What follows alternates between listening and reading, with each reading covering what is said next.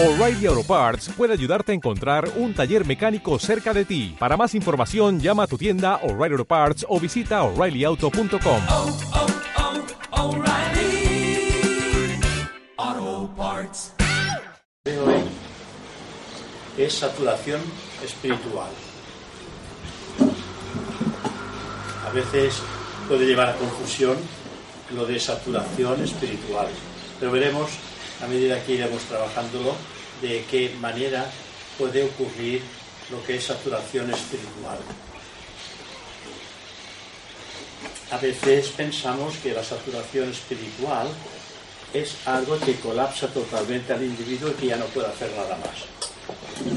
En realidad podemos perfectamente llevar a cabo todos nuestros proyectos, siempre y cuando canalicemos la energía interna que en vez de colapsarla en la mente, la pongamos en movimiento para poder crear una transformación, sobre todo en nuestro carácter.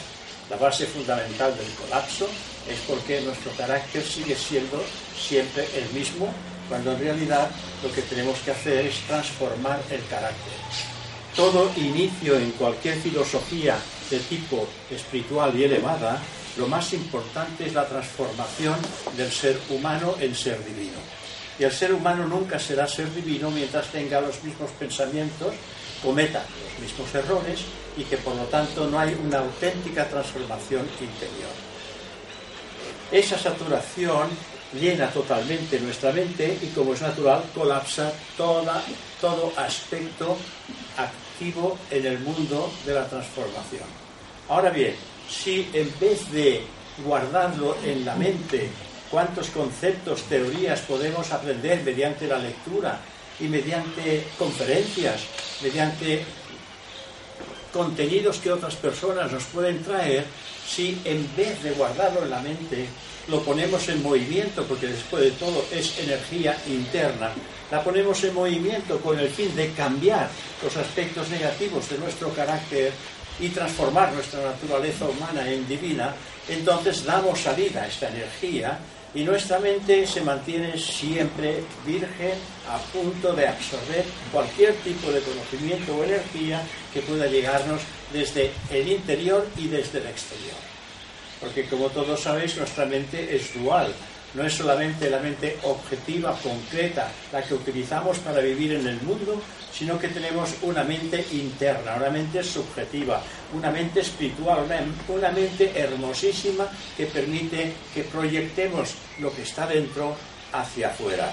Y esta es realmente lo que hemos de intentar siempre realizar en, nuestro, en nuestra naturaleza humana. Así que la vida espiritual, como es natural, es una tensión de dos polos o aspectos. Uno podría ser el de la esfera espiritual y otro el de la esfera terrestre, como es natural. Dos polos. Un polo provoca un impulso en perpetuo avance, siempre hacia adelante. Y el otro atrae al hombre precisamente hacia la oscuridad y el materialismo.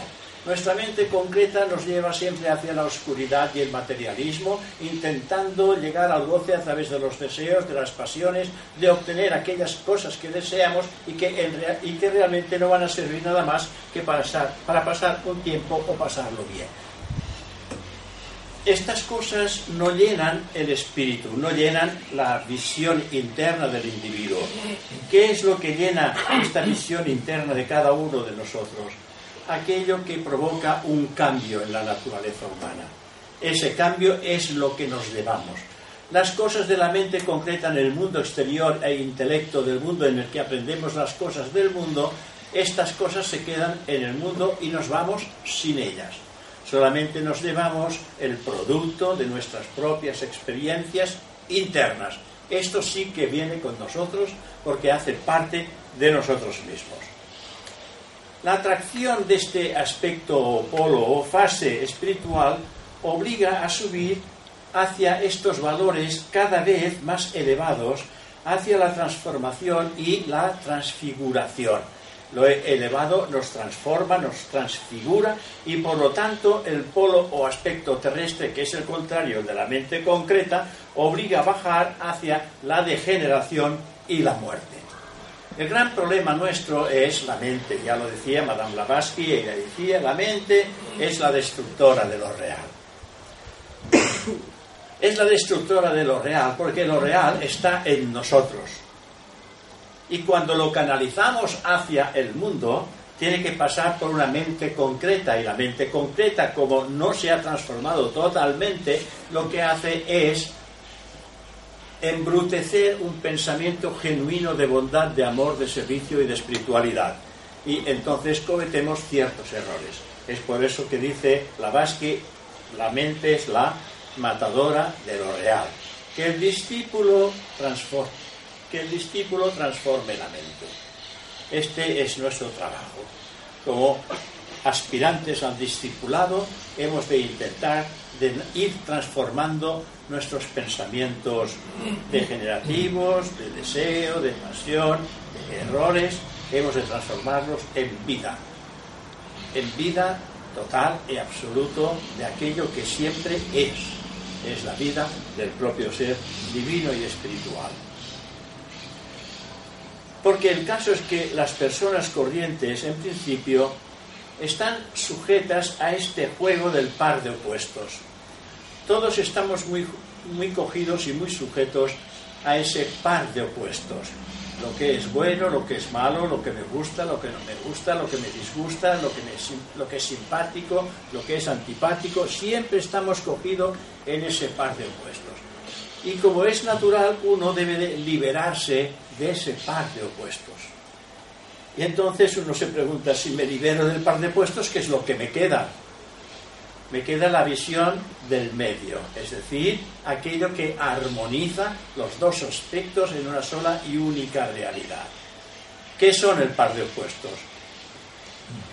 Dos, dos visiones de una misma y única realidad. La realidad es una y a veces la vemos de un color y a veces la vemos de otro color. Si la miramos a través de nuestra personalidad, tiene un color. Y si la miramos a través del espíritu, tiene otro color. Pero en la realidad, ella es una y siempre es la misma. La realidad es única y no se puede transformar en absoluto.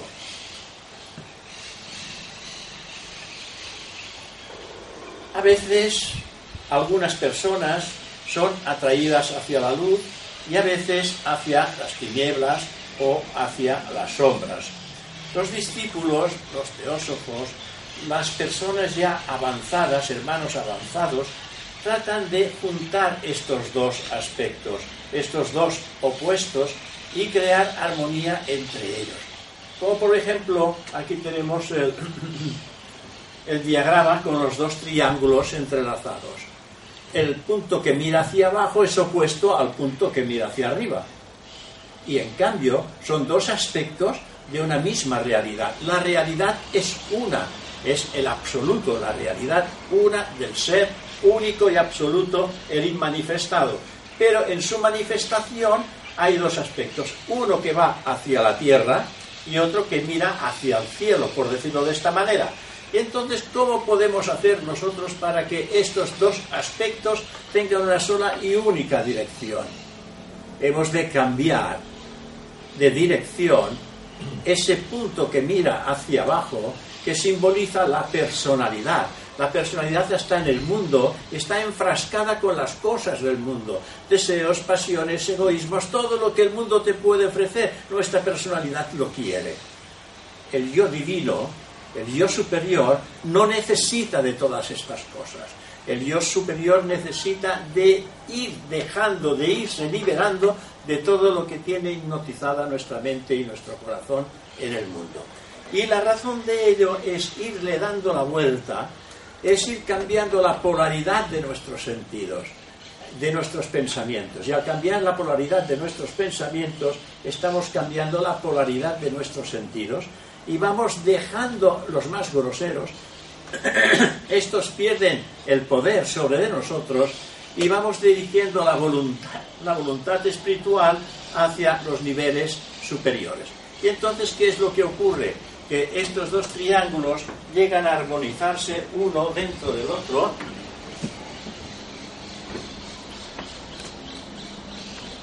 Sí que está lejos esto. Llegan a armonizarse uno dentro del otro, porque en realidad los dos, los dos son uno, aunque los veamos, uno que mira hacia abajo y el otro que mira hacia arriba para diferenciar aquello que es justo del que no lo es. Aquí tendríamos el dibujo, uno que mira hacia el mundo y otro que mira hacia el cosmos, hacia la divinidad. Son dos. Entonces, ¿cómo podemos nosotros armonizarlo? Pues a medida que vamos despejando nuestra naturaleza humana, nos vamos desprendiendo de todo aquello que la mantiene cogida al mundo de las formas, le vamos dando la vuelta y armonizamos el triángulo que mira hacia abajo, lo armonizamos con el triángulo que mira hacia arriba. Y entonces ese ego personal, que es la persona que se transforma, este ego eh, personal llega a armonizarse con la individualidad, el ego divino, el ser espiritual. Y de esta manera, cuando está en ese estado de armonía, entonces todos sus pensamientos son constructivos, positivos y que puede perfectamente acceder a los mundos internos, a los mundos superiores, para poder llegarse a encontrar a sí mismos. Este es un poco el funcionamiento de cómo y de qué manera nosotros debemos de actuar. Cuando actuamos de forma y manera que no permitimos que estos pensamientos queden colapsados en nuestra mente, porque pueden llegarla a saturar, cuando los colapsamos, lo que hacemos es saturar esa visión espiritual, porque nada más penetra, es como una esponja. Vosotros cogéis una esponja, la llenáis de agua, y si queréis absorber más agua, no absorbe, porque la esponja está saturada, está llena. Y para poder recoger más agua, ¿qué es lo que hacemos? Estrujar. Estrujamos la esponja y volvemos a absorber. Si nosotros, nuestra mente esponja, que es la que utilizamos en el mundo, esta mente esponja está saturada de conceptos, de teorías, de pensamientos, asociadas con los deseos y las pasiones, esta mente está saturada. Ya no podemos absorber conocimientos cuando encontramos una fuente a través de la literatura, encontramos una fuente de conocimientos que pueden cambiar totalmente nuestra vida, no retenemos nada porque es que ya la mente no absorbe, dice, es que no tengo memoria, es que hay que vaciar la mente. La mente hay que vaciarla. El señor Torre decía, el ser humano y los teósofos tenemos una mente de cajón desastre, porque él ya llevaba muchos años, ya murió, murió con 102 años, con lo cual estamos hablando del siglo pasado, en los años 30, años 40. Decía, los, los teósofos tenemos una mente, una mente desastre, porque el sastre tenía la mesa llena de, eh, de trozos de de ropa, de agujas, de botones, estaba llena la mesa de todo. Pero cuando llegaba a las seis de la tarde, entonces no había tiempo de recoger las cosas, cogía todo, abría el cajón y lo ponía todo en el cajón. Pero llegaba un momento en que en el cajón no, caía, no cabía ni una, ni una aguja más. Y entonces él quería darnos a entender que ese cajón desastre es nuestra mente ya no cabe nada más. Hemos de dejar cosas, hemos de desprendernos cosas, de pensamientos atávicos, de sentimientos atávicos. Todo esto hay que irlo desapareciendo, sacarlo de la mente con el fin de poder absorber conocimientos de mayor envergadura. Aquello que poniéndolo a la práctica nos va a dar la solución, porque va a desalojar esa, esa mente el desastre. Esta mente cargada de cosas va a irlo desalojando para hacer sitio, para que podamos volver nuevamente a absorber mayores conocimientos. Y de esta manera el hombre se va poco a poco liberando. Hay quienes se esfuerzan algo más y en transformar, como es natural, la vida, la vida física, la vida humana, y logran la luz, logran el amor y la belleza, se manifiestan ellos, como es natural, a través de la materia. No podemos hacer otra cosa. Hemos de manifestarnos a través de la materia porque es el mundo que tenemos a nuestra disposición. este vehículo físico es un instrumento de la conciencia real de aquello que somos. Y aquello que somos ahora utiliza ese cuerpo para poder trabajar en este mundo de materia, mediante aquello que llamamos vía en general, en todo aquello que nos envuelve. Así la vida material ayuda a que evidentemente se exprese la belleza del espíritu.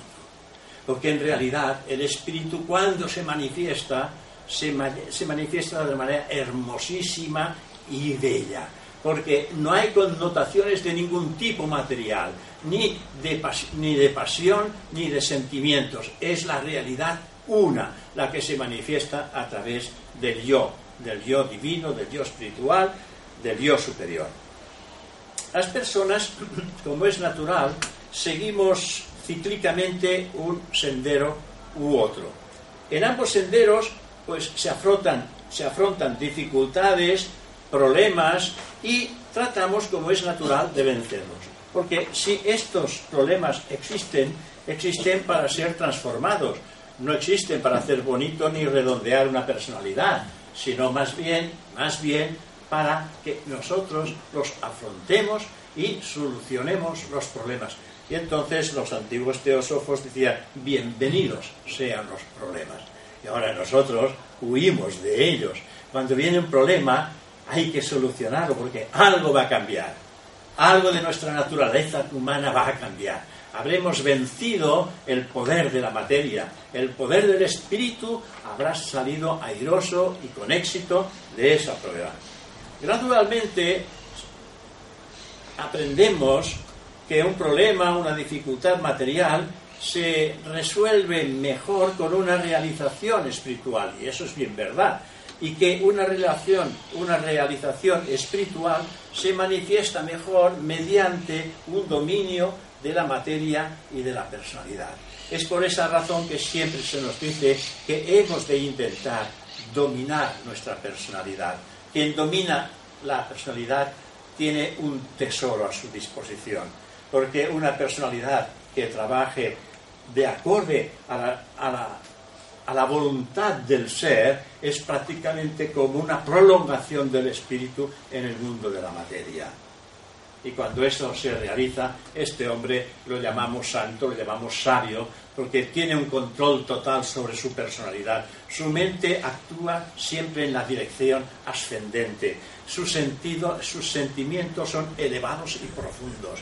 Y tiene siempre una buena disposición a prestar un servicio, a realizar un servicio en bien de la totalidad, no en bien particular siempre en bien de la totalidad. Y haciéndolo en bien de la totalidad, el primer beneficiado es el que realiza este, este servicio, porque él se da cuenta que es uno con todos los demás. Este es un poquitín el servicio que hace aquel que se ha desprendido de todos los aspectos atávicos que nos mantienen adheridos a ese mundo tierra. Quienes tratan de avanzar por el sendero espiritual, avanzar internamente, y entre tanto, mientras avanzan, llevan una vida normal, como es natural, afrontan a menudo una situación a la que yo le pongo el nombre de saturación espiritual. Porque evidentemente llevan una vida normal y al mismo tiempo tienen una gran necesidad de avanzar en este mundo espiritual. Para avanzar en el mundo espiritual, todos sabéis que hay que dejar las cosas del mundo material. En el Bhagavad Gita nos habla de el Kurushetra, es decir, la lucha entre el yo divino y el yo personal. El yo personal tiene mm, ataduras atávicas con sus sentidos. Sus sentidos son muy profundos, ¿Cómo uno puede desprenderse de sus propios sentidos cuando en realidad hacen parte de su propia personalidad? Claro, aquí hay una lucha entre espíritu y materia. Y si uno tiene una visión continuada de cuál es su deber, primero antes de dejarse caer en la tentación del mundo de las formas, si mantiene constantemente esto en pensamiento, va teniendo pequeñas victorias sobre de sí mismo. No grandes victorias, lo importante, pequeñas o pequeñísimas victorias de cada día hacen que a lo largo de nuestra existencia hayamos hecho una gran victoria sobre un contenido de nuestros sentidos. Es posible que hayamos frenado el avance del sentido material para despertar en su lugar el sentido espiritual, hacia adentro. En vez de ir hacia afuera, pues es ir hacia adentro. Estamos nosotros aquí en este mundo, en este mundo tierra, para entrar en el sendero de perfección. Si no, no haría falta. Si no fuera a encontrar la perfección, no haría falta descender. Pero hay que entrar en la perfección conscientemente, porque el espíritu ya es perfecto en sí mismo. Y entonces uno se pregunta si es perfecto en sí mismo, ¿por qué tengo que descender en un mundo donde es imperfecto? Es perfecto en sí mismo y esa perfección es latente y debe de hacerse activa. Y solamente puede hacerse activa descendiendo a través de un instrumento de conciencia llamado mental, emocional y físico en el mundo de la materia. Porque en el mundo de la materia va a encontrar todo lo contrario de la perfección. En el mundo material, todo es lo contrario de la perfección. En el mundo espiritual, todo es amor. Y en el mundo material hay una dualidad del amor, que es el odio. Hay una dualidad del altruismo, que es el egoísmo. Y todas estas partes negativas están aquí en este mundo y nosotros las hemos despertado cuando hemos descendido en el mundo de la materia, porque teníamos que identificarnos con el mundo de la materia, dejarnos arrastrar por el mundo de la materia y dejarnos identificar con el mundo de la materia hasta que finalmente llega el gran día en que nos paramos y decimos, porque nuestra razón pura e intuitiva nos dice, este camino me conduce a la perdición. Y entonces nos paramos y queremos cambiar. El hecho de querer cambiar es poner lo que hemos aprendido, rectificándole transformándole, da, dándole la cualidad pertinente contraria al defecto y al esforzarnos para darle la, la cualidad contraria al defecto, despertamos la cualidad. Y al despertar la cualidad aquí, es como hiciéramos esto al Dios superior, al espíritu, como si lo moviéramos. Y esa cualidad entonces despierta porque está latente en el yo.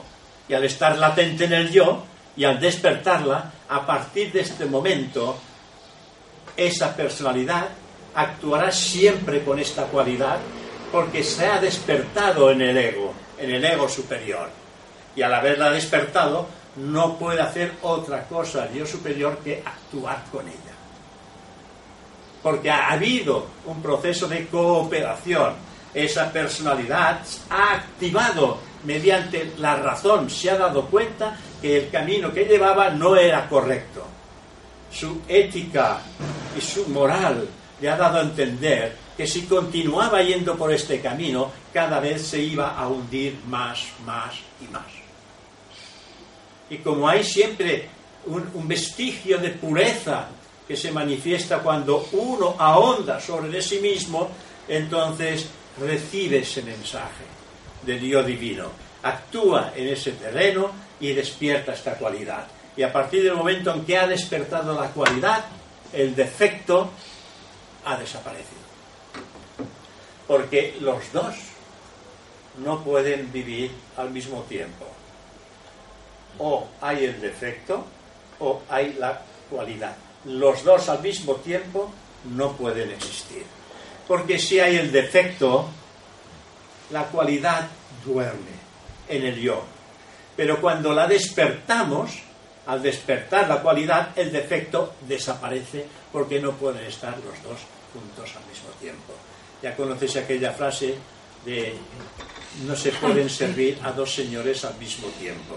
No se puede servir a Dios y al diablo al mismo tiempo. O uno o al otro.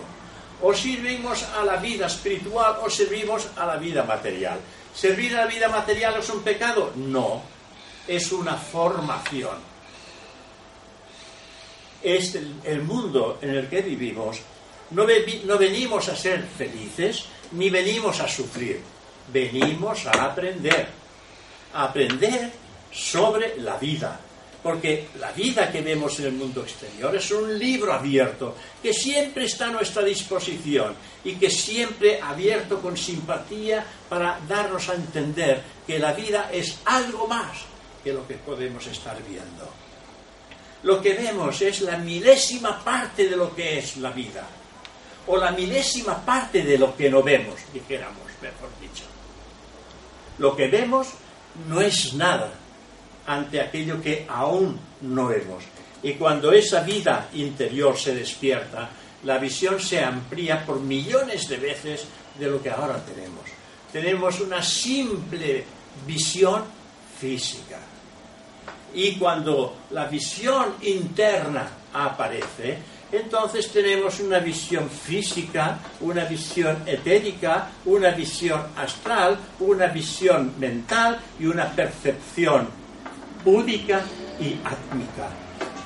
¿Os dais cuenta la cantidad de percepción interna invisible que el individuo puede adquirir cuando cambia totalmente su naturaleza humana en la realidad de aquello que siempre ha sido y es y será, es espíritu? Pero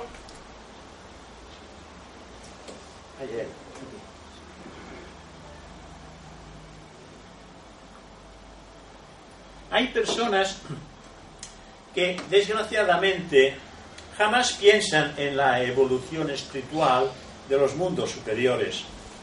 Jamás piensan en encontrar su verdadera identidad, su verdadero yo.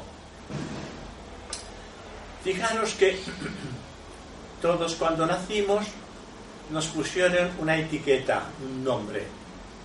Y ese nombre después lo pusieron en el DNI y toda la vida hemos pensado que somos esa, ese nombre de ese DNI que da a entender que esa persona es esto, femenina, masculina, con este nombre.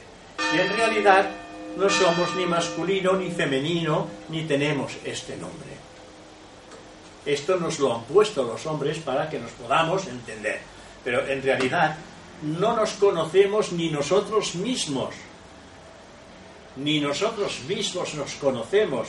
Será muy importante el día que descubramos quiénes somos, más allá de esta apariencia, más allá de esta máscara, más allá de esa personalidad, y descubramos la realidad oculta que encerramos. Aquel día seremos el ser más feliz de la tierra. Porque no solamente nos habremos conocido a nosotros mismos, sino que conoceremos a los dioses y al universo entero y conoceremos la realidad una de todos los demás, porque todos los demás y nosotros somos una sola y única cosa. Descubrir esto es una gran felicidad, porque no tenemos una vida, una vida individual, tenemos una vida colectiva, todos somos parte de Dios.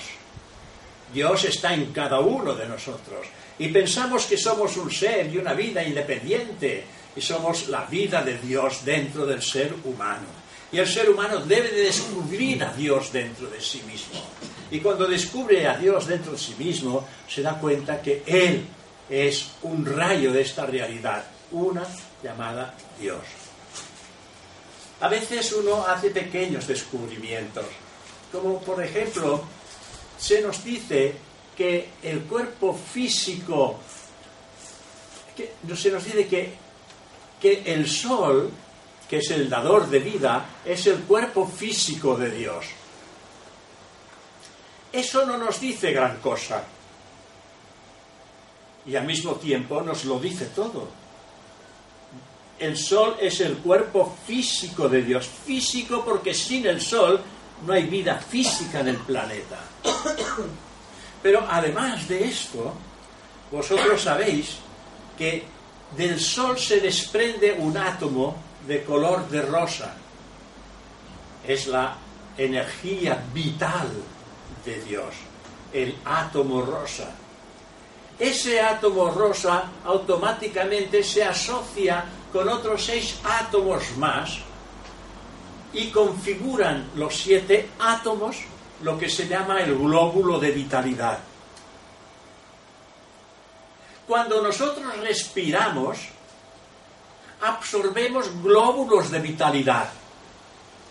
Absorbemos el primer átomo primordial que surge del Sol, cuerpo físico de Dios, y lo penetramos. Y eso da vitalidad a todos nuestros cuerpos, mental, emocional y físico, a los cuerpos de la personalidad. Pero es que además también da la vitalidad al Atma, al Buddhi y al Manas. Porque absorbemos el átomo, el átomo primordial que surge del Sol y lo absorbemos. Y es tan gratificante y generosa la naturaleza que hay árboles que ellos no aspiran este átomo rosa. Y lo ponen a disposición de aquellos seres vivos que lo necesitan porque lo queman rápidamente mediante el nerviosismo, los ataques de ira, de cólera, un, por un revés de fortuna, un disgusto, mucho trabajo, demasiado trabajo para esta personalidad, se quema ese átomo primordial que surge del cuerpo físico de Dios y que nosotros nos lo tragamos, pero que lo quemamos rápidamente haciendo aquellas cosas que están perturbando la armonía de nuestro sistema nervioso. ¿Os dais, cuenta? ¿Os dais cuenta de que en cada respiración la energía vital de Dios penetra y regenera todo nuestro, nuestro septenario oculto y aparente en el mundo físico. Lo oculto en cuanto a Atma Buddhimanas y referente al plano físico por nuestro cuerpo mental, emocional y físico. Pero estamos aquí para establecer mayores comunicaciones con las fuerzas superiores de la naturaleza. Esta que os he mencionado se nos ofrece gratuitamente, no hay que pagar para ella. La naturaleza, con la cooperación de la fuerza vital de Dios nos la ofrece gratuitamente y está por doquier, por todas partes. Si vosotros os ponéis de espaldas al sol en un cielo en que no hayan nubes y os ponéis de espaldas al sol y miráis, y miráis sin parpadear, veréis infinidad de puntitos brillantes. No es un efecto óptico, no es polvo, es glóbulos de vitalidad pequeñísimos como las puntas de una aguja. Y cada átomo, cada glóbulo de vitalidad tiene siete átomos. Y esto lo respiramos. Esto cae sobre las plantas, la lechuga, las patatas. Todas las plantas absorben este prana y se cargan de prana. Cuando la veis tan hermosa es porque está cargada de prana, de vitalidad, vital, vitalidad energética del sol ahí. Los árboles igual. Gracias a esta vitalidad y la energía proveniente de los aspectos inferiores del plano físico reciben la vida de la tierra y reciben la vida del cielo a través del sol. Vida a través de la tierra, vida a través del sol. Lo que, lo que se halla en el medio son formas, formas de vida. Las plantas son formas de vida que están entre medio los animales son formas de vida que reciben de la tierra y del cielo. Y los seres humanos somos formas de vida que recibimos de la tierra y recibimos del cielo, del espíritu. ¿Os dais cuenta cuando se piensa en profundidad, descubres realmente que Dios está en todas partes y en el interior del ser humano? Estamos aquí también para crear la unidad humana, para transformar la vida del planeta, para dominar el tiempo, al espacio, a la materia y a la muerte. Hay que llegarlo a dominar todo. Porque en realidad dices a la muerte, la muerte no la puedo dominar, dice la gente. ¿Cómo que no puedes dominar la muerte? Si tú no mueres, lo que muere es tu vehículo. Tú eres eterno. Todos nosotros somos eternos. El gran problema es que no lo sabemos. ¿Y por qué no lo sabemos? Porque no hemos contactado con esa realidad de lo eterno que está en nosotros. Cuando contactemos con esta realidad, entonces descubriremos que siempre hemos existido. Desde la manifestación logoica estamos en el mundo. Porque somos chispas este fuego creador. La chispa trae siempre en sí el poder de la hoguera. Donde caiga la chispa, se crea la hoguera. Porque la chispa tiene todo el poder de la hoguera. Y la chispa es nuestro espíritu. El espíritu, la mónada, el nombre que queréis darle, es una emanación de la realidad de este fuego divino creador llamado Dios, Lobos, el nombre que le queréis darle. En nosotros todo el poder de la vida del Lobos está presente, en estado latente, esto sí. Y el trabajo que tenemos, ¿cuál es? El de activarlo.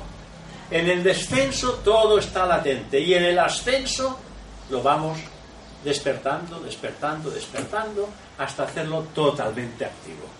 Y esto es algo que hemos de ir descubriendo a medida que vamos profundizando dentro de los misterios ocultos de la vida superior, de la vida espiritual. Y que no hay que ir en absoluto ni al Tíbet, ni a la India, ni ninguna otra parte. Hemos de hacer un viaje muy cercano a nuestra propia realidad, aquí.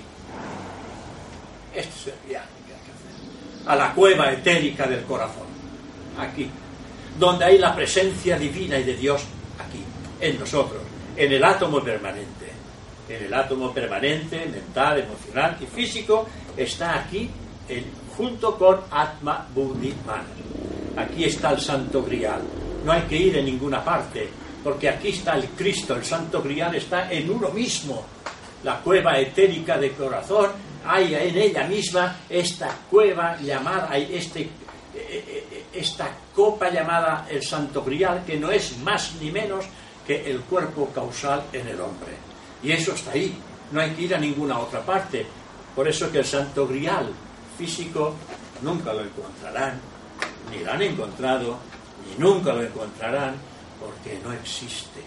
Solamente existe en la parte divina y espiritual. Y el Cristo ahora duerme en vosotros. Y a su debido tiempo, cuando haréis la gran aventura de dejar el mundo exterior para penetrar en vuestro propio mundo, entonces el Cristo despertará, porque el tabernáculo de la vida espiritual está en la cueva etérica del corazón. Y eso está aquí. Por eso decía nuestro amigo Saturnino, está más cerca que nuestra propia piel. ¿Os dais cuenta? Y nos vamos a la India, y nos vamos al Tíbet, y nos vamos a cualquier otra parte. Claro está que a veces esto estimula ir a la India. Se ha hablado mucho, la literatura, todo esto nos habla, es, es una tierra de espiritualidad, dicen aquellos que son sensibles, que cuando ponen, bajan del avión y ponen el pie en el suelo, todo un estremecimiento les sacude en su cuerpo. Dice, acabo de, acabo de experimentar la vibración de la India, la vibración espiritual. Sí, evidentemente hay una vibración espiritual en la India, pero no todo el mundo tampoco está preparado para percibirla, pero sí existe. Pero esta vibración también está aquí si nosotros, mediante el recogimiento de nosotros mismos, mediante un esfuerzo más profundo que el de la meditación, el de la indagación sobre el sí mismo, lo proyectamos directamente hacia el interior día a día, como la gota de agua que llega a perforar la, la misma piedra por su continuidad, entonces si hacemos esto, podéis estar seguros que entraréis en contacto con vuestra propia realidad.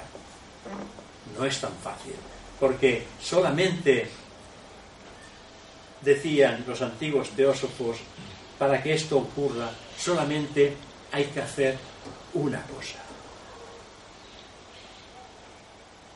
Una cosa. Claro, vosotros no lo decís, pero la mayor parte de la gente decía, ¿qué hay que hacer? Si hay que hacer una sola cosa, yo lo hago, lo quiero hacer. ¿Qué es lo que hay que hacer? Tener en tu corazón y en tu mente una sola y única aspiración. Cuando hay una sola y única aspiración, quiere decir que no hay nada más, que no hay nada más en nuestra mente. Solamente hay una aspiración. Esa aspiración es llegar al encuentro de sí mismo. Y cuando solamente hay esto, con toda seguridad que este encuentro se realiza. Pero mientras haya, tengo que ir a tal sitio, tengo que hacer comprar el coche, tengo que revestir mi casa, tengo que hacerla, tengo que comprar un autobús, tengo que hacer este viaje, que son cosas humanas que son muy, muy naturales, evidentemente, y que también se aprende de todas estas cosas. De estas cosas se aprende. Pero ellos quieren decirnos con estas cosas que estas cosas ya las hemos hecho durante muchísimas vidas. Aunque ahora no lo recordemos. No lo recordamos, ¿sabéis por qué? Porque no hemos hecho el encuentro con nosotros mismos. Imaginaros que hicierais el encuentro con vosotros mismos. Sabríais toda vuestra historia en los cuerpos masculinos y femeninos que, que habéis vivido en el pasado. Sabríais toda vuestra historia, porque la historia del ser no se pierde nunca. Pero para que esto pueda revelarse en la conciencia del individuo, uno tiene que, ver tiene que encontrarse con quien las ha vivido. ¿Quién diríais vosotros quién las ha vivido? El yo divino, el yo superior, el espíritu, es el que las ha vivido. Esta personalidad ha vivido lo presente, no ha vivido lo pasado. Por lo tanto, esta personalidad no puede recordar lo que no ha vivido. Solo puede recordar y no se recuerda todo lo que hemos hecho en esta vida. ¿Verdad que no recordáis en totalidad todo lo que habéis hecho en esta vida? Porque la mente no lo puede almacenar todo. Ya está saturada de muchas cosas.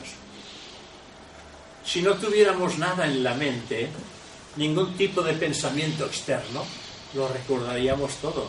Porque solamente habría el toque profundo de Dios. Y ahí está todo. Este es el toque de los grandes sabios. De Jesús, que le prolongaron el nombre de Jesucristo. Cristo es el estado de conciencia que el individuo acaba de despertar. Como Sharia, es el estado crístico del sabio que acaba de despertar en el oriente. Por eso a Sankara le llamaban Sankara Sharia. Sharia porque es el sabio. De así va, se, le va, se le va transformando la vida del individuo cuando el aspecto de conciencia crístico despierta en el hombre y no puede despertar si realmente el hombre no está preparado para recibirlo. Porque el hombre cuando ha despertado a la vida una es un vehículo sumamente extraordinario a disposición del el ser espiritual y divino que encierra en su interior.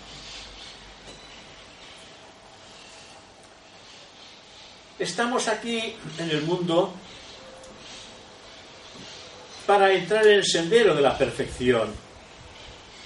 Estamos aquí como estudiantes para concluir con ética y honor nuestros estudios, para desarrollar la belleza que existe en el yo, que también esa belleza está latente, tiene que irse despertando.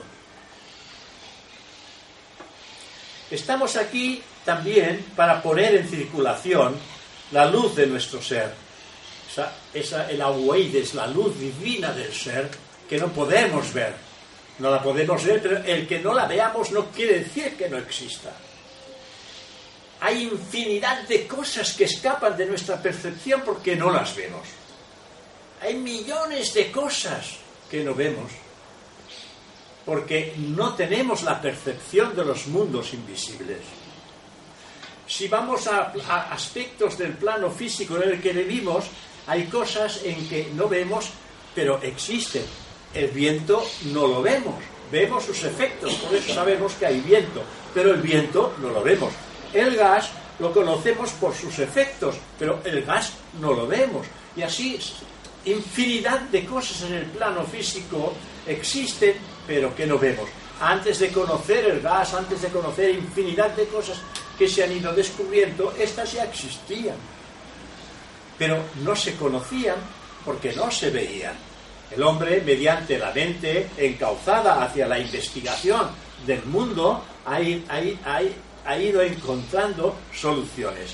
Si esta mente investigada investigadora hacia el mundo la revolvemos hacia el interior e investigamos sobre nosotros mismos, encontraremos también la solución a ese gran problema, al problema del ser humano y del ser divino. Estamos aquí también para aprender el valor de la vida y seguir viviendo conscientemente en estas esferas desconocidas y superiores que existen más allá de lo personal. Esto me juega la pasada. No, no, porque es que si no me ahogo también, o nos ahogamos. Estas son nuestras principales lecciones y si, y si no las aprendemos, ¿sabéis qué ocurre? Que vamos a perpetuar nuestro sufrimiento y nuestro dolor una y, una y otra vez en este mundo sutil o astral y en nuestro mundo físico o aquí en la Tierra. Vamos a perpetuar, porque antes ya hemos dicho que no venimos ni a ser felices ni a ser eh, tristes eh, ni, ni, a sufrir, venimos a aprender. Y hemos de aprender a vivir noblemente, con ética y nobleza. Y haciendo esto, entonces Vemos la hermosura en todas partes, en la naturaleza y en cualquier lugar. Yendo por este camino, entonces, volvemos nuevamente a la saturación. La saturación es un fenómeno interesante. Ya lo hemos dicho, cuando una esponja no puede retener más agua, decimos que está saturada. Y hemos dicho que algo similar le ocurre a la mente humana cuando alcanzado una cierta altura ya no puede absorber mayor conocimiento por esa razón yo pienso no es que esto esté en los libros yo pienso que cuando ha alcanzado una cierta altura ya no puede absorber más y que es indispensable que todo esto que hemos aprendido lo hemos aprendido para ponerlo en movimiento en beneficio de la totalidad siempre en beneficio del mundo. Poniéndolo en beneficio del mundo nos beneficiamos automáticamente nosotros mismos porque hacemos parte de la totalidad. Y si eso lo hacemos, ¿sabéis qué ocurre? Estamos transformando, regenerando nuestro carácter. Nuestro carácter, haciendo estas disciplinas, le estamos quitando todo aquello que hiere a los demás nuestro, nuestro carácter personal está construido a través de sufrimientos y de dolor. Y tiene pinchos, pinchos que intenta, intentan defendernos de todo aquello que viene del exterior. Y estos propios pinchos que sirven para defendernos también sirven para dar y producir dolor a los demás. Palabras demasiado fuertes hacia los demás incomprensión hacia los demás, eh, pensamientos a veces egoístas en contra de los demás, estos son puntos que chocan hacia los demás y los hieren sin que nosotros nos demos cuenta. Y transformar la naturaleza humana es quitarle todos estos pinchos a nuestro carácter, que es lo que lo afea después de todo. Nosotros tenemos nuestra propia parcela en la que nos movemos. La parcela nuestra familia, nuestro ambiente, nuestro lugar donde nos encontramos y los seres queridos y las personas que orbitan a nuestro alrededor, ¿no? Entonces, estas personas, evidentemente, cada una de ellas tienen su parcela y también tenemos nuestra parcela. Y se trata de que ese pequeño jardín o parcela que tenemos, la tenemos que ir cuidando todos los días de nuestra vida. Cuidar la parcela quiere decir quitar todo aquello que lo afea. Todo lo que afea al jardín hay que quitarlo. Las malas hierbas, los abrojos, la suciedad, Todo esto hay que quitarlo para que nosotros desde el balcón o de la terraza podamos contemplar nuestra parcela y que estemos a gusto dentro de este jardín. Que estemos a gusto dentro de mi mente. Estar a gusto con mis sentimientos elevados y profundos. Estar a gusto con un cuerpo que está limpio y siempre decente y a punto de llevar un servicio hacia cualquier persona que entre en contacto conmigo tener mi jardín limpio y sosegado con el fin de poderlo utilizar convenientemente. También se nos dice que la saturación es estancamiento, produce estancamiento, especialmente en el sendero espiritual, porque claro, si hay saturación no puede haber un avance en el sendero espiritual. Quienes están saturados, aquellos que de alguna manera entienden que ya parece que su mente no absorba nada más, que parece que ya todo está aprendido, entonces estos individuos se sienten saturados y no solamente eh, se perjudican ellos mismos, sino que también perjudican a aquellos que los, que los rodean. Aquellos que también están a su alrededor también se sienten perjudicados, evidentemente por el ambiente y por mil cosas que suceden. Y ahora vamos a ver, vamos a intentar de alguna manera tocar algunos puntos de estos signos que pueden provocar esta saturación, esta saturación espiritual. Como por ejemplo, la saturación espiritual conduce a la cristalización del razonamiento a los dogmas. Cuando no hay nada más, no se ata a cualquier cosa, a las doctrinas y finalmente al fanatismo, el cual lo lleva a la desintegración de sus propias creencias, cuando hay saturación.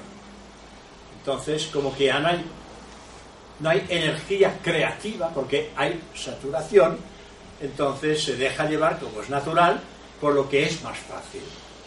La fe, dogmas, eh, violencias y cosas de ese tipo. Otro punto. Está también espiritualmente saturado aquel que pierde su interés por el autoperfeccionamiento, es decir, se cansa de vigilarse, se cansa de autodisciplinarse a sí mismo y por lo tanto renuncia y ya no se empeña a expandir su conciencia ni tampoco a iluminar su mente, en purificar su corazón y en armonizar sus relaciones con los demás y con la naturaleza.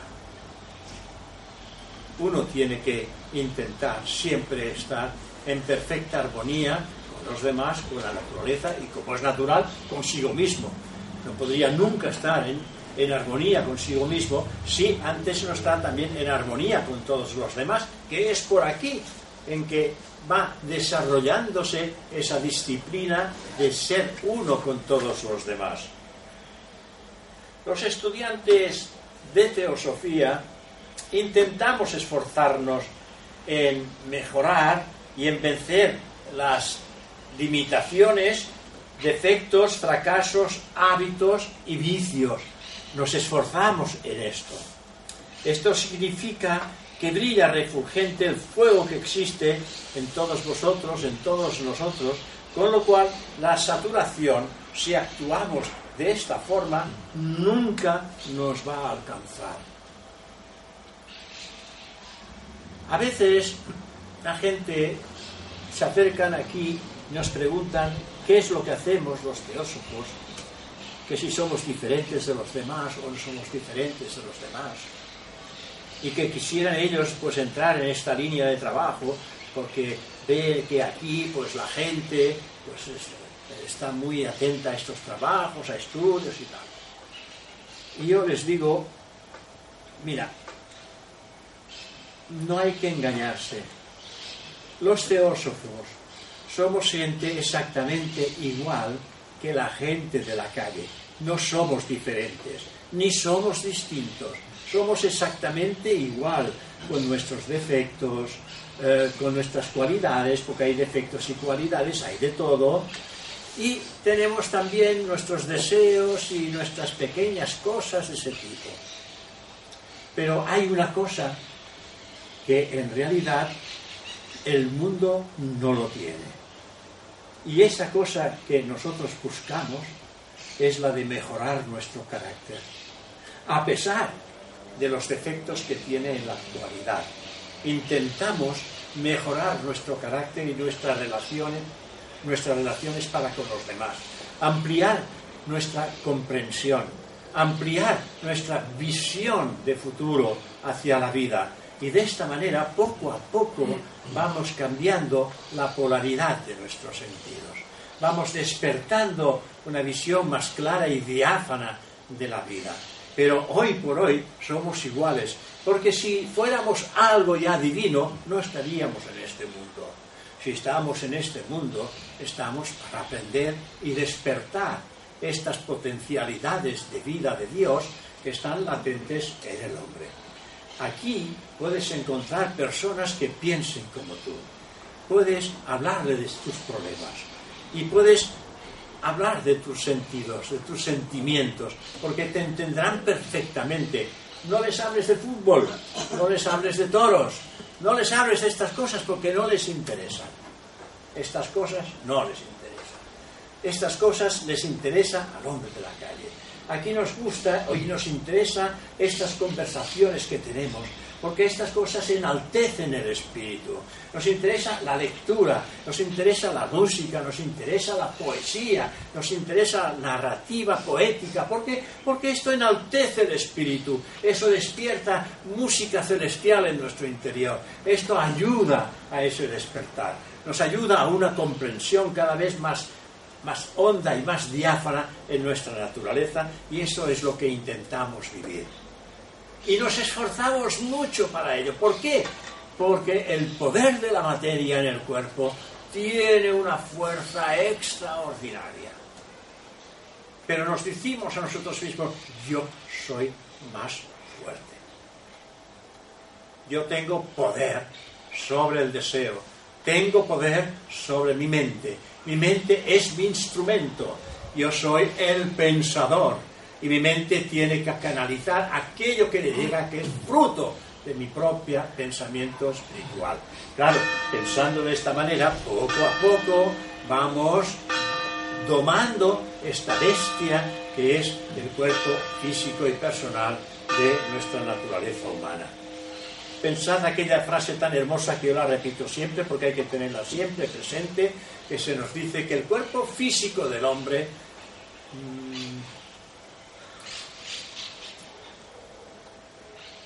el cuerpo físico, ¿cómo es esta frase? Sí, que el cuerpo físico del hombre es la forma más perfecta que la naturaleza ofrece a la vida. Vosotros y yo somos vida. Y la naturaleza nos da la oportunidad de darnos estos cuerpos. Estos cuerpos es de mi padre, mi madre. Son de la propia naturaleza. Incluso nuestros padres son de la propia naturaleza. Son cuerpos de la naturaleza que ofrece a la vida para que la vida se experimente a través de ellos. Nosotros no somos estos cuerpos. No somos la mente, no somos el cuerpo mental, no somos el cuerpo emocional, y cuando nos damos cuenta de qué es lo que no somos, surge la, la gran pregunta, pues ¿quién soy yo? Si no soy el cuerpo físico, no soy el cuerpo emocional, no soy el cuerpo mental, ¿quién soy yo? Y esta pregunta solamente la puede responder el yo, el yo divino. No se lo preguntéis a la personalidad, la personalidad no puede responder. La mente no puede responder. La mente no puede responder porque ella no sabe qué es. La mente la hemos despertado nosotros aquí. El yo ha despertado la mente para que sirva como instrumento de la conciencia del ser, del yo. Pero se ha embrutecido tanto en el mundo que finalmente la mente ha creído que ella es. Y el cuerpo emocional también cree que el cuerpo emocional es. Y el cuerpo físico de la persona también cree que es. Entonces hemos hecho nosotros una asociación mente, cuerpo emocional y cuerpo físico, y dice, esto soy yo. No. Esto es lo perecedero. Esto es lo que tú no eres. Esto es lo que no somos. Y antes de averiguar realmente qué es lo que somos, hemos de descubrir en profundidad qué es lo que no somos. Porque cuando indagamos sobre estos cuerpos que hemos mencionado y nos damos cuenta que no somos este cuerpo, entonces indagamos sobre la realidad de Dios. Y la indagación trae sus respuestas. Y estas respuestas no están en preguntas y respuestas de teosofía explicada. Las respuestas, estas, están en vuestro interior. En teosofía explicada, aquí hay todas aquellas preguntas que nos hacemos y las que no nos hacemos. Pero la respuesta de encontrar la realidad del yo está oculta en nosotros mismos. Ahí nos dice cosas, pero no las podemos entender hasta que no las vivamos. El auténtico conocimiento espiritual no se puede comprender hasta que no se vive. Lo podemos, lo podemos comprender de una manera objetiva, pero el conocimiento espiritual no es objetivo, es subjetivo. Y si no tenemos una mente subjetiva para entender lo que se nos quiere dar a conocer, entonces nunca entenderemos lo que subjetivamente está expuesto en estos libros. Estos libros hay respuestas subjetivas con palabras objetivas. Que el hombre para poder transmitir la idea ha tenido que materializar mediante palabras físicas y escritas un conocimiento subjetivo que no se puede materializar. Con lo cual nos nutrimos de aspectos que no son reales, pero que ayudan a la ascensión de la conciencia hacia los límites más altos de la mente concreta hasta rozar de alguna manera nuestra mente abstracta, subjetiva y espiritual. En momentos determinados rozáis. Cuando meditáis en profundidad y estáis liberados de todo pensamiento, estáis rozando esa mente superior. Está a punto de aparecer. Y no es que aparezca, es que vuestra conciencia accede a ello. Porque pensáis a lo mejor que es vuestro yo personal lo que accede. No, el yo personal no tiene acceso al yo superior. No tiene acceso. Solo la conciencia. Solo el alma que reencarna, que es la conciencia del yo real, es la que tiene acceso cuando nosotros le imprimimos ese poder de, de, profundizar, de elevarse cada vez más y que cerramos puertas y ventanas a todo tipo de pensamientos, emociones y sentimientos, cerramos la puerta a todo ello y elevamos nuestra conciencia a los niveles más profundos de la mente concreta y en ese punto es cuando solamente hay un paso. En ese momento, solamente hay un paso. Para ir de aquí a aquí, solamente hay un paso. Y este es el poder de la única y sola aspiración. Que cuando uno da ese paso, entra en contacto con la realidad de lo eterno, no solamente en sí mismo, sino del universo entero. ¿Os dais cuenta qué descubrimiento se puede llegar a realizar?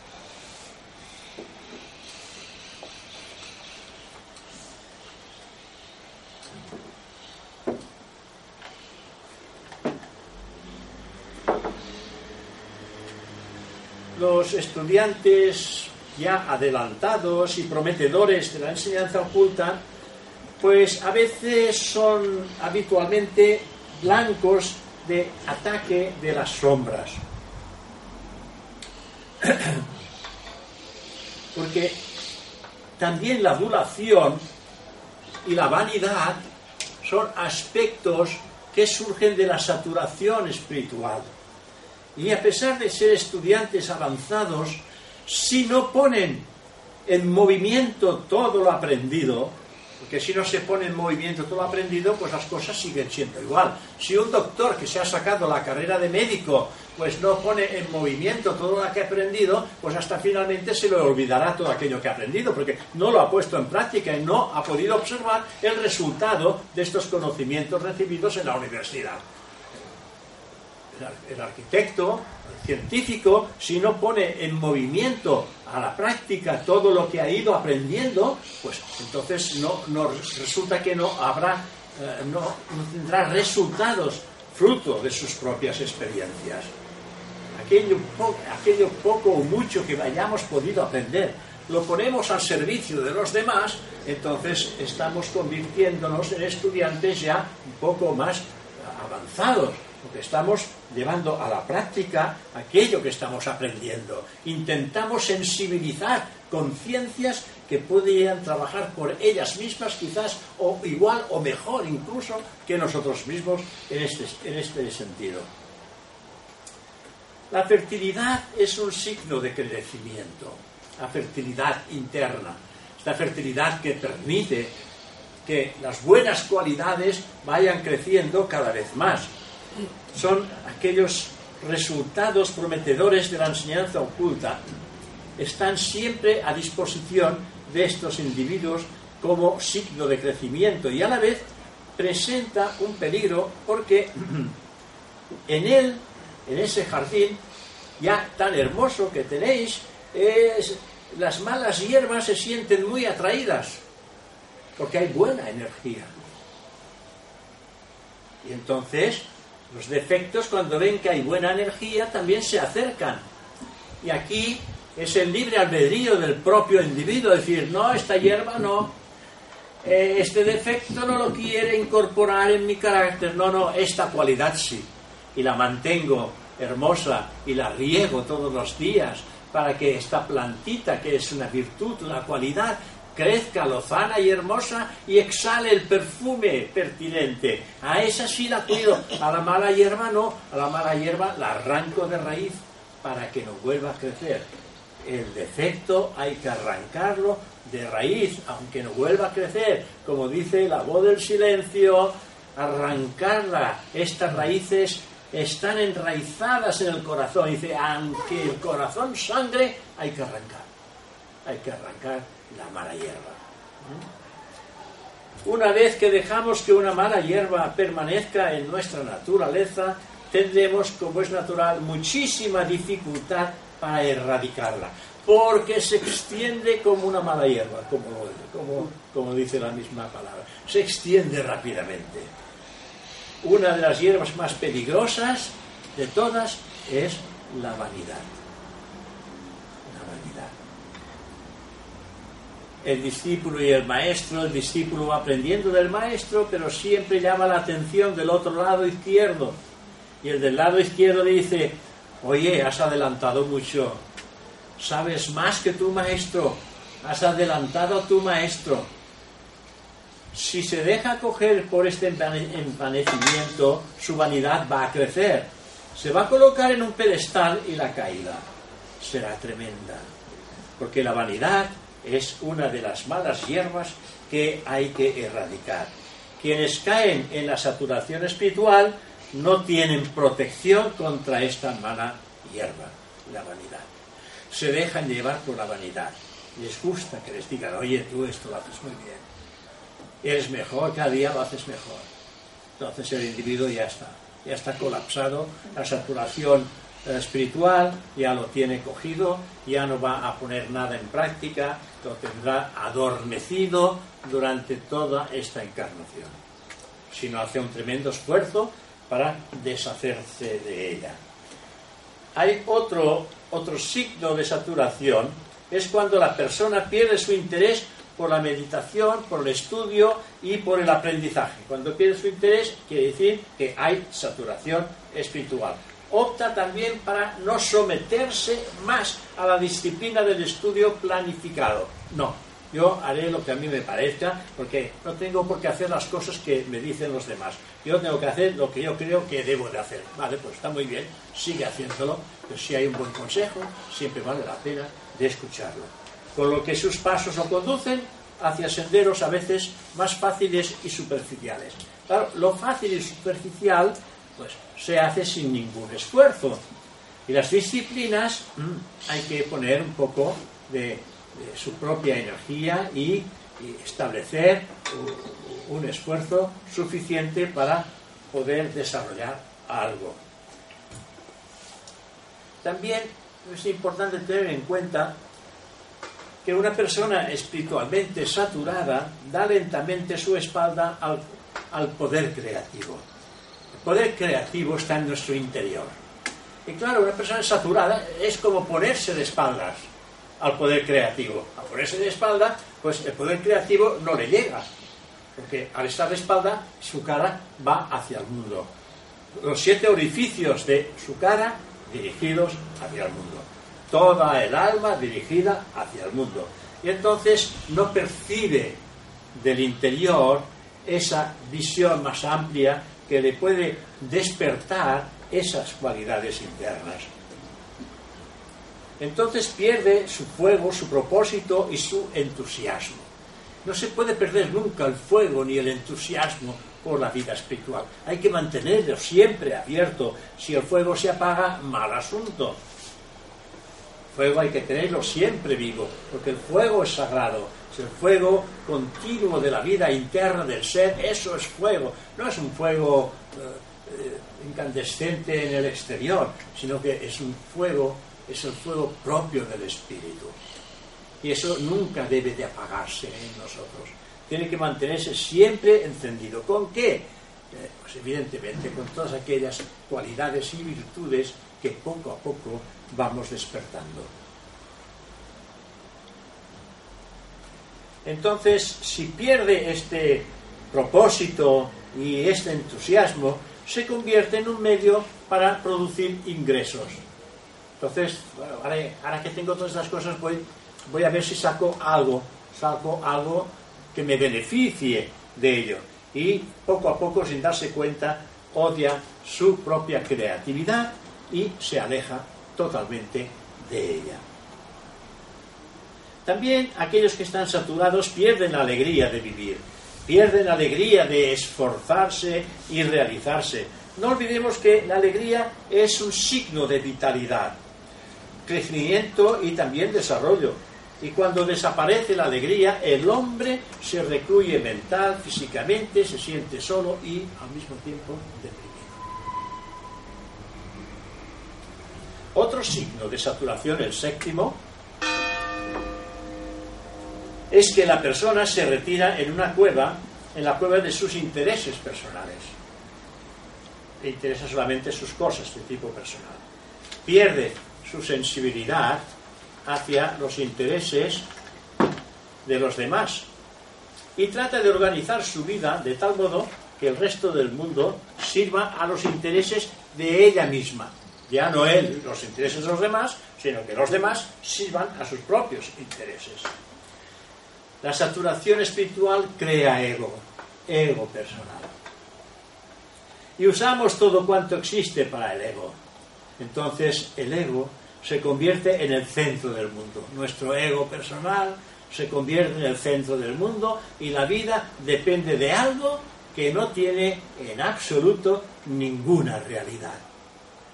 Este ego que se dispara, que se discute, que quiere tener siempre la razón, que hay que hacer aquello que yo te digo, este ego finalmente desaparece para siempre.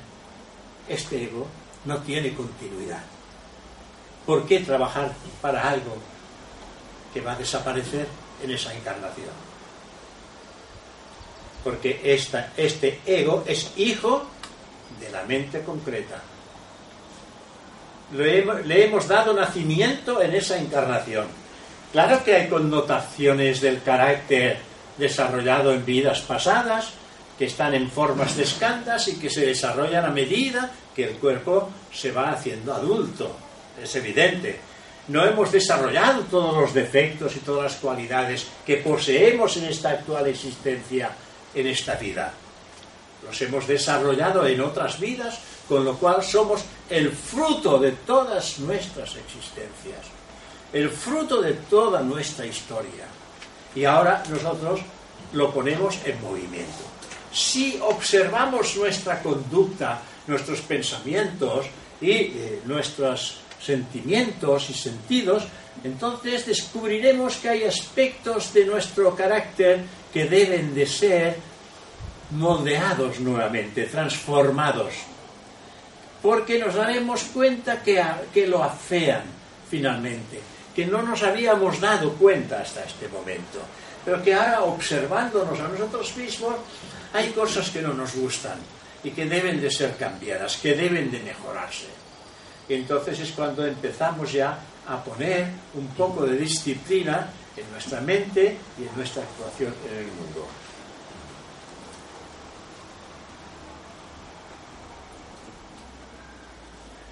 tenemos que terminar. Me gustaría también poner ofrecer una serie de cosas que vienen después sobre la belleza, sobre la libertad, sobre la bondad que hace parte de la transformación de esta saturación. Pero bueno, esto podrá ser para otro momento, pero llevamos una hora y veinte, por si vosotros queréis hacer algún comentario, alguna pregunta, que podamos establecer un poco de diálogo, pues.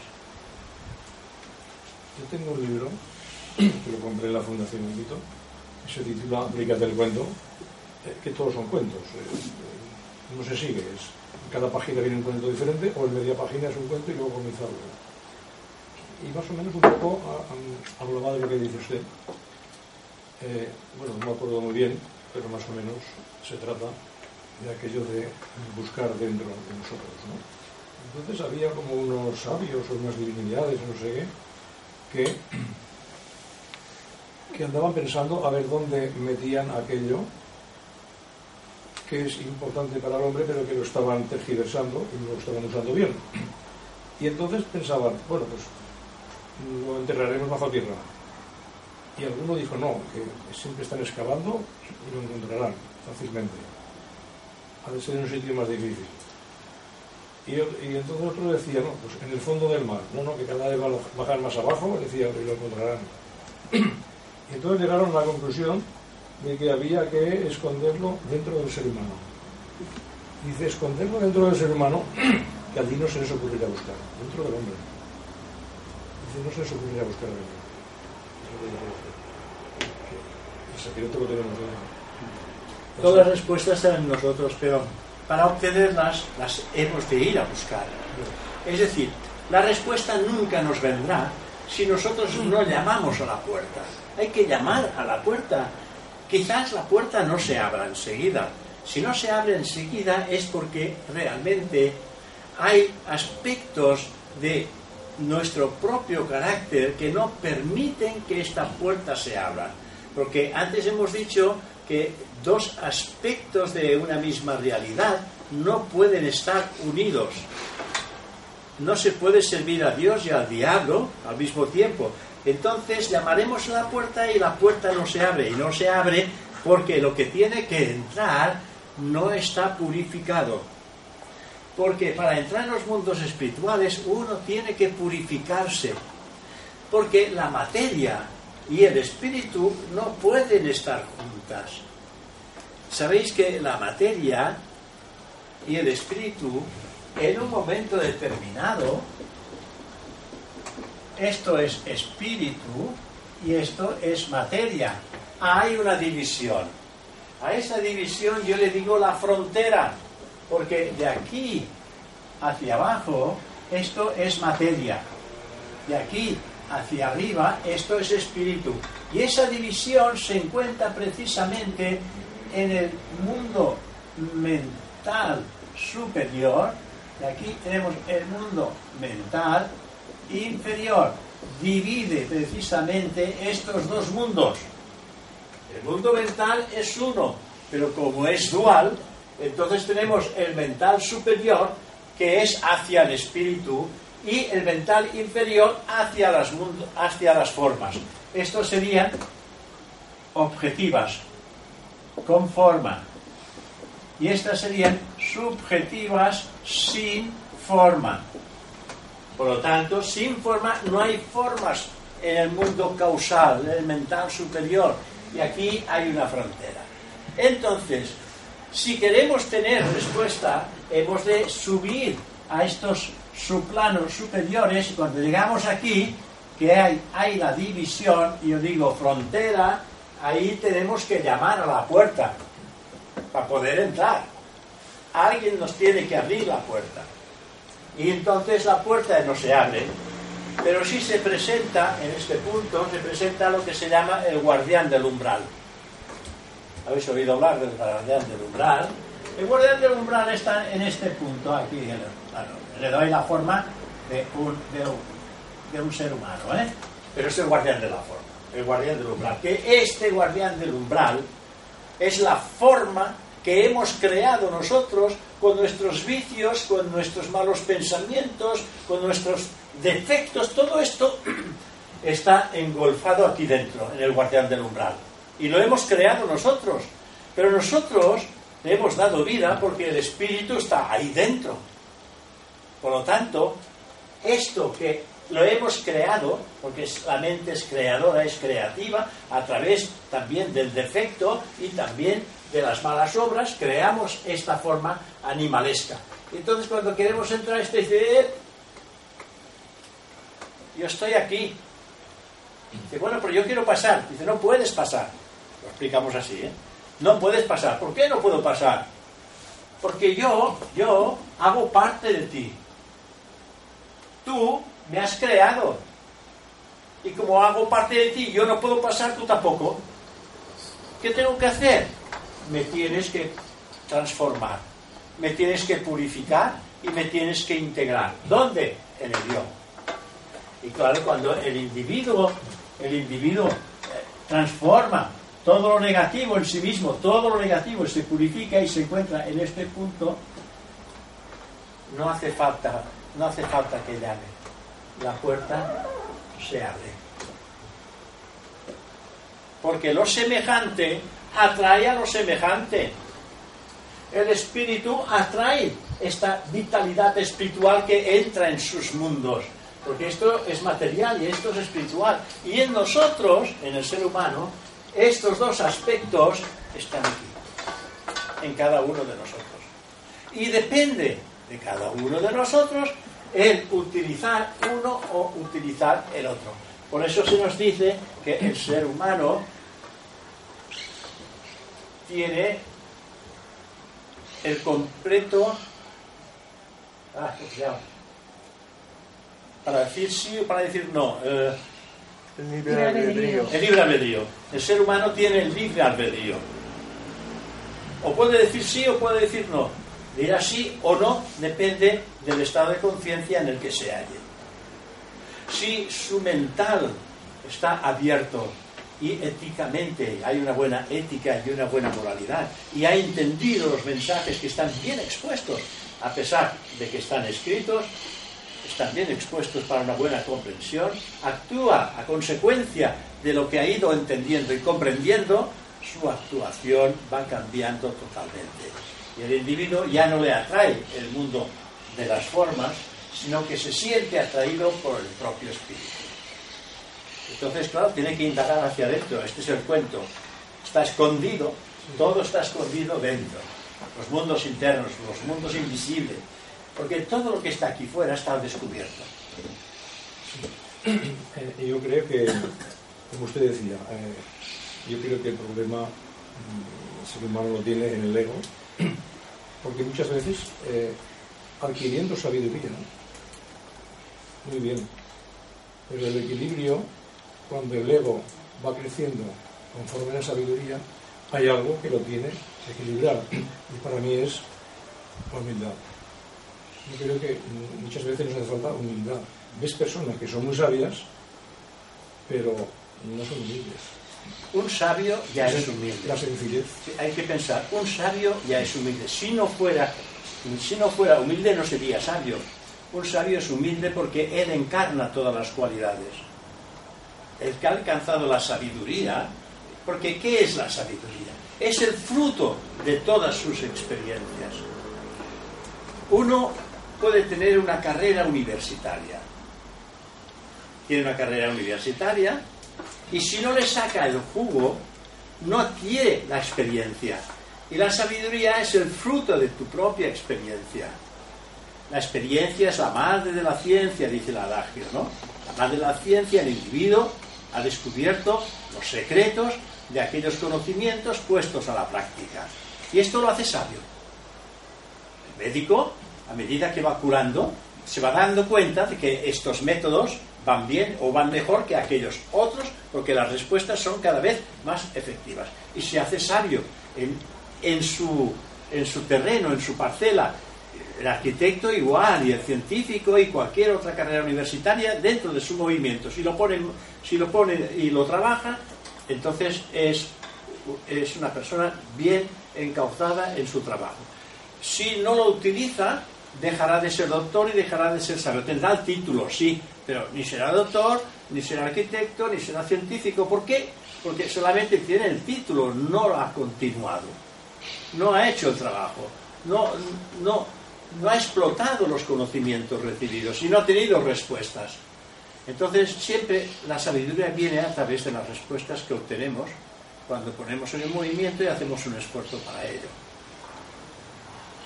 El movimiento y la disciplina espiritual tiene su reflejo en el mundo material.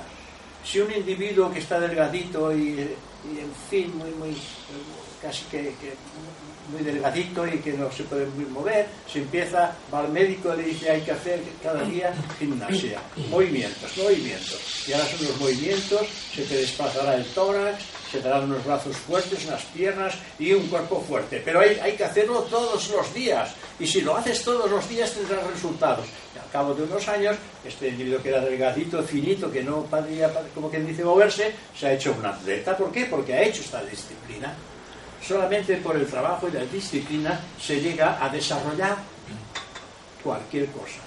En el plano físico, nuestro, nuestro cuerpo físico. En el plano de la mente, trabajar con la mente, ejercicios y venga y trabajar. Y en el plano espiritual, trabajar con cualidades. Y así uno va disciplinándose y va despertando todo aquello que está dormido. Pero claro, cuando esto se despierta, lo que es bonito es que cuando esto se despierta, se puede manifestar hacia el exterior. Pero para que se despierte desde el exterior tenemos que haber empujado, sacudido la parte divina y espiritual en nosotros. Por eso hay, hay una armonía entre el mundo material y el mundo espiritual, pero cada uno en su mundo. No se puede mezclar, esto no se puede mezclar con esto. Tiene que ser a través de un sujeto o un objeto. En este caso, el mundo espiritual y el mundo material están en nosotros. Y nosotros decidimos si elevamos los pensamientos de una manera altruista hacia los mundos espirituales o nos dejamos enredar por el mundo material. Y yo no digo que sea malo el mundo material. El mundo material lo que ocurre es que cuando nos sujetamos a él, a ellos, pues hay sufrimiento y dolor. Todas las cosas del mundo material nos producen sufrimiento, dolor o hastio al final. Hastio en el sentido que uno ya, ya está harto de todo. Esto es el mundo material. Y si uno despierta estas partes internas espirituales, aquí sí que nunca hay saturación, porque como lo vamos poniendo a la práctica, esta energía creativa que nosotros la elevamos hacia la mente, la entendemos, la comprendemos y la practicamos, la ponemos al servicio de los demás, no queda alojada en la mente, sino que queda integrada en nuestro carácter. Y es una forma de mantener siempre la mente limpia. En vez de tenerla saturada de cosas, pues lo que vamos a hacer es llevar a la práctica y, además de ennoblecer el carácter, hacemos que nuestro propio carácter pueda responder cada vez más a estas vibraciones internas. Yo estoy diciendo cosas para que vosotros digáis algo. Bueno, pues si no hay preguntas ni comentarios, parece que cerramos. ¿Sí? Bueno, pues muchísimas gracias por vuestra atención. Gracias.